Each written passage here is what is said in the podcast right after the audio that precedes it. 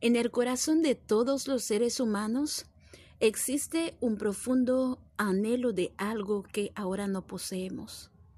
Este anhelo se haya enraizado en nuestra propia naturaleza por un Dios misericordioso, para que nadie se sienta satisfecho con su presente condición, sea mala o sea buena.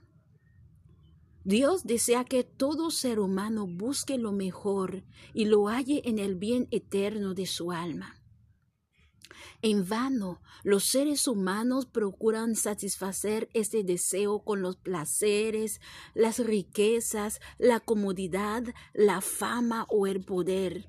Los que tratan de hacerlo descubren que estas cosas sacian los sentidos, pero dejan el alma tan vacía y disconforme como antes.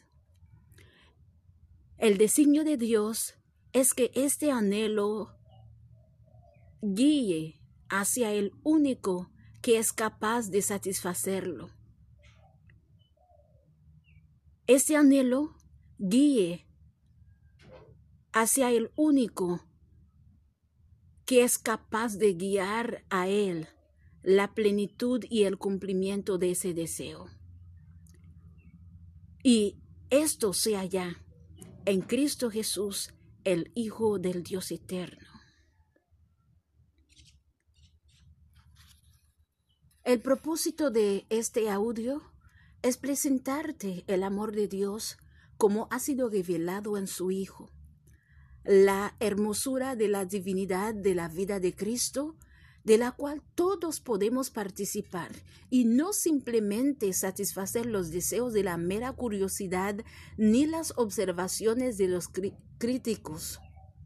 Por el encanto de su propia belleza del carácter de Jesús, atrajo a los discípulos a sí mismo y por su solidaridad con todas sus dolencias y necesidades y por su permanente identificación con ellas, transformó sus caracteres de terrenales en celestiales, de egoístas en abnegados, y trocó la mezquina ignorancias y prejuicios en el conocimiento generoso y el amor profundo por las almas de todas las naciones y razas.